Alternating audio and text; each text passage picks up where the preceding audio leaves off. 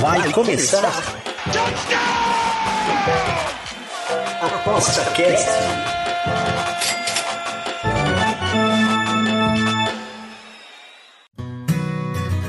O ApostaCast é o podcast semanal do Aposta 10. Os melhores conteúdos, dicas e entrevistas para te deixar craque nas apostas.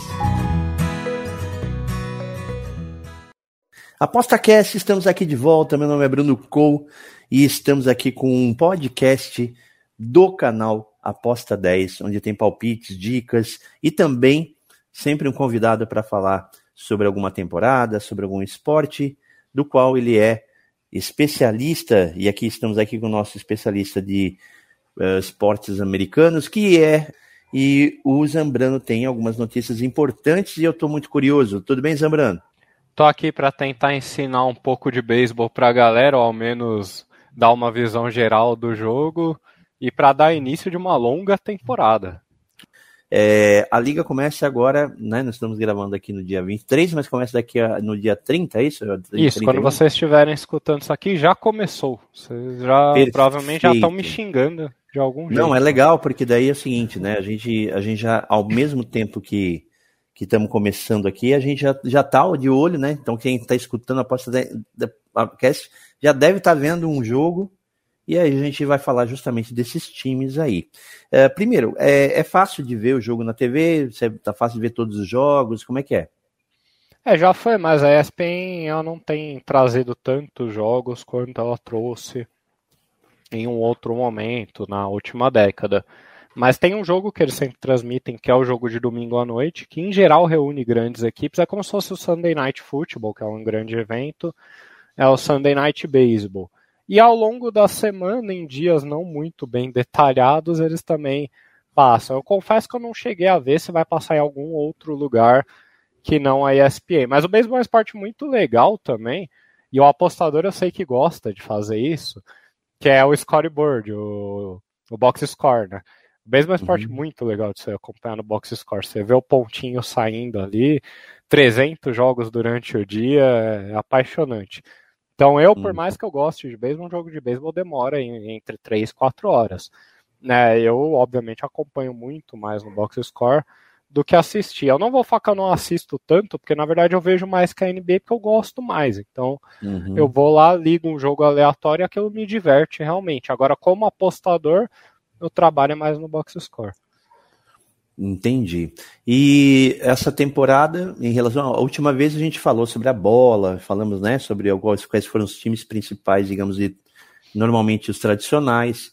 E aí, esse ano a bola vai incomodar? Os times tradicionais aí vão estar tá na frente? O que, que tu acha? É, a bola é sempre uma incógnita, uma incógnita, mas ela não é o grande problema dessa temporada, ao menos não deve ser no começo. Quer dizer, ao menos não está marcado para ser. É, a gente teve algumas mudanças de regra para essa temporada e isso vai impactar o jogo. Quanto isso vai impactar o jogo, ninguém sabe. Existe uma ideia pela pré-temporada que está ocorrendo no momento. Só que a pré-temporada não é um bom parâmetro para nada, na verdade, porque é, os jogadores, primeiro que eles não estão nem jogando beisebol real, eles estão tentando fazer ajustes. Então eu já vi apostador apostando uhum. em pré-temporada, eu já falei isso um milhão de vezes. Mas é, tem uma cena icônica onde eu aprendi que a temporada não servia para nada num jogo da pré-temporada de 2008. O Chicago Cubs tinha um arremessador, um closer chamado Carlos Marmol. O Marmol entrou, cedeu oito corridas, oito pontos na última entrada. O closer é o cara que entra para fechar o jogo. E aí ele tava dando risada, o repórter foi perguntar para ele, falou, porra, mas você, você deu oito corridas, né? Ele, não, não, é que eu tô tentando usar um cutter, o cutter é um tipo de arremesso. Né? Os uhum. arremessos têm alguma diferença pela pegada que você coloca na bola, tudo. Enfim, ele, não, é que eu tô tentando usar um cutter que ele nem tinha, o cutter que nem teve, porque foi um desastre completo. Ou seja, o cara tá tentando fazer um negócio que não é do jogo. Você não então não dá para saber Sim, muito bem para a pré-temporada. É, mas... Ou seja, ele está tá fazendo testes, né? Testes Isso. ainda, né? É um, testes, um, exatamente. Um não campeonato, é um jogo real. Campeonato testes, né? Uhum. É, ninguém se preocupa com uhum. placar ou com seus e, próprios resultados. E, qual, Então, então me explica qual era o qual é a grande diferença de, de, de dessa temporada. Vamos lá, são três mudanças de... de regra principais. Eu tô falando três, mas eu só lembro de duas, mas eu acho que eu tenho quase certeza que são três. Mas vamos lá. É, as bases ficaram maiores. Ah, e o apostador olha assim, que se foda, porra. A base ficou maior, é absurdamente maior. Não, não é absurdamente maior, são algumas polegadas maiores. É como se o celular você troca para um modelo mais novo, tem uma tela um pouquinho maior. Tá, o que, que isso muda no jogo? É, primeiro, você vai chegar mais vezes em base por polegada, sim, mas o quanto o acréscimo de polegadas no universo de mil jogos cria de bases extras, entendeu? Porque bases extras vai criar. A base é maior. Você vai ter mais chance uhum. de chegar a ela. É, é, óbvio que muito provavelmente o efeito disso mentalmente seja superestimado. É um acréscimo irrisório, mas é um acréscimo, vai mudar alguma coisa. Então pronto, a base está maior, o que eu faço com isso? Não sei. Então entre as bases estão mais próximas, então é isso? Não, é, é, mas é muito pouco. Na verdade elas estão um pouquinho maiores. Elas estão mais próximas, obviamente, que se elas ficaram maiores, mas não foi que a distância foi encurtada, é a base que ficou maior, entendeu? Mas de, um, de uma base para outra, daí tem. Sim, é, aí logicamente encurta porque a base é maior. Mas não foi. Não encurtaram a distância do campo, é a base que é maior. Ok. Entendi. Entendeu? É não, tipo, entendi. Mas isso vai. É a música mas, do Hall mas pode ter esse efeito de como se tivesse. Não, não, com certeza, com certeza. Porque uhum. um pouquinho, às vezes você perdia uma base de chegar nela por um dedo. Esse dedo agora tá lá. Então uhum. seu dedo vai estar tá na base. O que vai aumentar? Roubo de base. É para isso que a liga quer. O roubo de base é quando o arremessador está arremessando e aí o corredor que estava numa base, ele automaticamente está correndo para outra sem se importar com o resultado da jogada do rebatedor, entendeu? Aí é algo que isso não vai dar para explicar aqui, que vai. Enfim, não, mas é, é, não, mas isso vai. Se fizeram é porque algum efeito eles querem que aconteça, né? Eles querem mais movimentação nas bases. Eles dizem que é para também para diminuir lesão de jogador, porque existe muita lesão de colisão com as bases, tudo. Mas a real não é. A real é para tentar tornar o jogo mais movimentado. É, enfim. Tá. É e... isso que vocês têm que saber. Como eu vou lidar com isso? Com. Com tempo. Com... É, com tempo. Com... Eu tinha uma palavra boa para usar. Mas eu vou, eu vou, eu vou olhar. Eu vou olhar o que está acontecendo. É, a primeira temporada vai ter que fazer aquele levantamento, né? É, exatamente. E ver se, ver se esse realmente é o, é o é definidor, né? De, de, de mudança, número de pontos e tal, né? Sim, sim. E aí? É, o... e Outra mudança é eles vão implementar um relógio para o arremessador. O que, que acontecia? O arremessador não tem um limite de tempo para entre um arremesso e outro. E existe o bom senso, óbvio. Então o cara não, não fica cinco minutos entre um arremesso e outro. Agora, uhum. o tempo que eles levam para arremessar varia muito entre arremessadores. É, esse é o esforço da liga de tornar o jogo mais rápido para gente que nunca assistiria beisebol. Eu sou extremamente conservador com beisebol quanto às mudanças da liga. Para mim são completamente estúpidas. É, ah, faz sentido reduzir num tempo? Faz. O qual o problema que isso cria? É, você vai mexer, inerentemente, você vai mexer com alguns arremessadores. O cara Sim. que acostumava arremessar com 40 é, segundos. Aquele tempinho de pensar, né? Aquela, aquela reza dele maluca lá. É, e às vezes né? até a recuperação do braço, né? Porque nem todo movimento do beisebol é igual. Alguns arremessadores se desgastam mais do que os outros. Então, qual o problema dessa regra? Ela vai mexer com alguns arremessadores. Com quais? A gente não sabe. Né, o ser humano é um animal de hábito. Você mexer no hábito de alguns jogadores vai causar implicações. Óbvio que eles são pagos para se ajustarem, são os melhores jogadores do mundo e o cacete a quatro. Mas a gente pode esperar alguma mudança a isso. Como como encarar isso? Não encarando, né? observando, uhum. é outro problema. E o terceiro problema, a terceira mudança de regra, eles proibiram o, a mudança. É, o que, que, era a mudança defensiva? Isso também foi algo que a liga adotou recentemente, mas que era uma estratégia de defesa é, inteligente. Por exemplo, eu tenho um rebatedor canhoto e eu tenho dados da carreira do cara que, sei lá, 60% das vezes que ele consegue fazer contato com a bola, essa bola vai em direção ao campo direito, ou seja, ele sempre puxa uhum. a bola para o lado dele, né? Por que, que eu vou ter os defensores espalhados no campo? Não vou. Eu vou oferecer o campo onde o cara não consegue rebater, eu vou deixar aberto. Óbvio, vou deixar um cara ali, mas em geral vou deixar aberto. E uhum. vou deixar os defensores do outro lado. Para tentarem Perfeito. terem mais chances de defender. É, isso foi uma mudança gradual. Isso sempre existiu.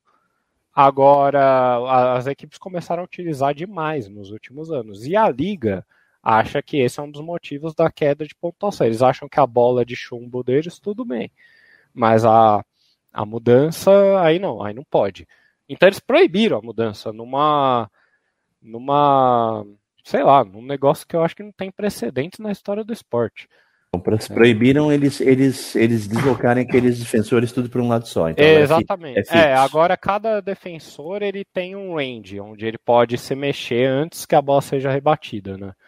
Ele tem que estar tá em alguma posição. Mas aí depois que a, mas depois que rebateu ele pode sair. Sim, mas aí, meu amigo, aí a bola de beisebol é rebatida a 140 km por hora. Não, a não ser que você alinhe o Superman, o cara não vai chegar. Não, Aonde... entendi. Não. Só que assim, né, é, é, tipo, é, um, é, um, é uma posição fixa para cada Isso. defensor. Então tem é, que ter dois de um lado, dois de outro, praticamente. Você tem é que alinhar em, em determinado padrão, entendeu? É, dois uhum. de um lado, dois do outro. É exatamente isso. Não, entendi. Enfim. isso, é, isso, isso, na verdade, só. só, só é, isso vai criou, digamos, criou, criou justamente uma, uma certa tensão, né? Para, digamos assim, opa, a, a, agora o rebatedor aquele ali, ele tem a tendência de jogar para o lado e só tem dois defesas, né? É uma coisa assim, né? Nesse caso. Perdão, tá saindo do cigarro. Não, então, não, o que eu quero dizer é que isso muda é justamente que fica que em certas arremessos vai ter aquela tensão justamente é, por não ter mais, é, digamos assim, um, uma, uma, uma, preferência para um lado, né? Então. É, impede a defesa de trabalhar no máximo da eficiência dela. Então, isso sim vai gerar um aumento na pontuação, isso pode ter certeza. Agora, o quão vai ser esse aumento? Aí que tá. Né? E não é tão fácil da gente saber. Então isso é algo que a gente vai ter que ficar de olho, mas um aumento vai gerar. Para o leigo seria como no futebol, o cara, o, o goleiro, saber que aquele batedor de pênalti só faz no lado direito. Então ele, entre, ele vai se deslocar para o lado direito e entrega o lado esquerdo para o cara. É uma coisa assim? É, mais ou menos. E aí, e torcendo porque ele erre naquele lado lá. Seria como é se no basquete você impedisse os cinco jogadores de marcarem no perímetro, entendeu? Uhum. Ah, tá, entendi. Você precisasse ficar com alguém preso no garrafão. Você mudaria toda a estratégia do basquete atual se alguém precisasse ficar preso no garrafão. Ó, oh, boa ideia, né? O que tu acha? ideia. É Ia causar ideia. mais problema. Eu sou completamente avesso. É engraçado porque eu não sou avesso ao esporte se modernizando. Por exemplo, a, a revolução dos arremessos de três da NBA eu acho fantástico. Para mim era óbvio. Perfeito, né? E parece. Agora eu odeio quando a liga quer mexer em algo que que tá acontecendo. Então, é como se na NBA a liga falasse: não, não. Esse negócio de arremesso de três tá chato Vamos, você só pode arremessar 20 vezes de 3 por partida. Aí você tá uhum. tá mudando o jogo. Sim, aí você, aí você tá castrando né, o, o, o, talento ali, né? Isso, exatamente. É o que a liga, é o que o comissário atual da liga de beisebol faz. Ele tá tentando castrar o beisebol como ele é jogado hoje. Uhum, entendi. Por quê? Porque na verdade antes o beisebol era um, era um esporte para tarde toda, o cara ficar lá a tarde toda, né? Hoje é, o mundo é... mudou, né? E... Mas eu não querem... sei se. Hum. Eles não, é aí que tá. Eles querem encurtar, digamos, criar um, um timing, né, para a TV, né? É, exatamente, para a TV, para gerações mais novas. Mas eu, eu não sei realmente se o beisebol perdeu tanto público assim em relação aos anos. Não parece pelo comparecimento nos estádios, tudo. Talvez seja mais um caso de TV. Eu não sei, eu acho realmente triste como eles estão mudando o jogo. É, ok. E a temporada desse ano, como é que você prevê aí? Então, a temporada do beisebol, diferente da NBA e da, da NFL, ela não é tão interessante pré-temporada para você fazer previsões, porque isso nem vai ser tão importante. Tipo, não adianta eu chegar aqui e falar, ah, eu gosto de algum time para melhorar muito, porque aí os caras vão começar a olhar aquele time, ah, eu vou achar valor. O beisebol é tão. Os valores são tão dependentes de qual arremessador vai jogar, do contexto da partida, e são tantos jogos que realmente não ajuda tanto você ter uma boa ideia dos times. É, ajuda, o que, que ajuda? Alguns arremessadores que eu acho que vão melhorar, alguns que eu acho que vão piorar, alguns jogadores que eu acho que vou regredir, alguns que eu acho que vou melhorar. Agora, aí é, é, é culpa minha, obviamente eu não me preparei direito para fornecer esse tipo de, de informação aqui. Então eu vou me poupar de fazer isso. Ao invés de fazer isso, eu vou dar algumas dicas gerais do que o apostador não deve fazer. Ok. O que ele não deve fazer? Ele não deve assumir que os grandes times vão ganhar todos os jogos, isso em nenhum esporte ele deveria, mas no beisebol mais ainda. Por quê? Porque primeiro que o melhor time do beisebol ele vai perder 50 e poucos jogos. Isso se ele for um time muito bom. Muito bom mesmo. Do, né? cento, não... do cento e pouco que ele vai fazer. Do 162, né? exatamente. Se ele for muito bom, ele vai ganhar 66. Ninguém ganhou 66 na temporada passada, 66% dos jogos. Uhum.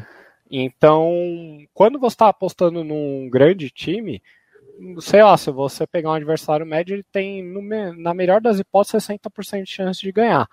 E como isso se configura com uma odd de aposta? Os apostadores eles não conhecem as probabilidades intrínsecas na odd. É, uma odd de 60% de chance é uma odd de 166. Então ele acha que um uhum. meia meia o time vai ganhar todo. Não, ele vai ganhar 60% das vezes. Se você botar 10 jogos, o time de um meia meia vai perder 4 ainda. Uhum. Então, isso é algo que os caras têm que ver. É, tem algumas pequenas dicas que toda temporada eu dou do que olhar. É, veja o desempenho dos times contra arremessadores canhotos. Em geral, ninguém é ruim rebatendo destro. Se você é ruim, é porque você é ruim. Você uhum. é um uhum. time geral ruim. Agora, alguns grandes times, por algum motivo, o motivo normalmente é a construção do lineup com muitos rebatedores canhotos. Mas eles têm dificuldades em bater canhotos. Então as pessoas elas não. É... Qual a palavra? O cara vai fazer uma aposta, mas ele não, ele não olha para tudo que ele deveria. Ele assume que o time bom é bom e pronto. Ele vai ganhar um time ruim. Ele é, ele é mais conservador nesse sentido, né? É, mas eu não sei se conservador é a palavra. Ele é, ele tá sendo negligente sem perceber, entendeu? Uhum. Ele não tá olhando para realmente porque ele deveria olhar. Mas aí são dicas em termos gerais. Ah, o que eu mais falo pra galera é acompanhe, você não precisa concordar comigo em tudo. Mas acompanhe, porque eu acho que vai servir para vocês entenderem alguns aspectos, entenderem como eu faço nas coisas, e aí vocês podem aí começar a discordar tudo. Ô Zambrano, eu acho que isso vai, vai, vai para as apostas gerais, né? E em relação aos tipsters. É claro que um, um, um, cara que começa, mesmo recreativamente, né? Ele não quer perder, ele não, ele não tá apostando pra, porque ele gosta de só apostar. Ele gosta de, de ter apostado no tipster que está apostando também, né? Ele também gosta de ah, apostar, sim. né? Então, é, o, é, o mais interessante é que quando você pega algumas dicas, você fique um tempo com esse tipster, né? Tipo, não, não, não fique no, no, no, sucesso, só no sucesso, só no fracasso. Mas é, é aquele espírito do tipster pensar, né? Porque o, o próprio, próprio é, cara que dá a dica, ele sabe também que ele tem um potencial, né? E a porcentagem da, daquilo que ele acerta, e para ele, essa porcentagem é tem valor, né? A porcentagem Sim, do, seu, do seu trabalho. E às vezes não é a, a, mesma expectativa do apostador, né? Ele acha que, pô, esse cara aqui acerta 80% das vezes, tá uhum. ótimo. E não é. Às vezes a nossa, o nosso 60% é um milagre, às vezes, né?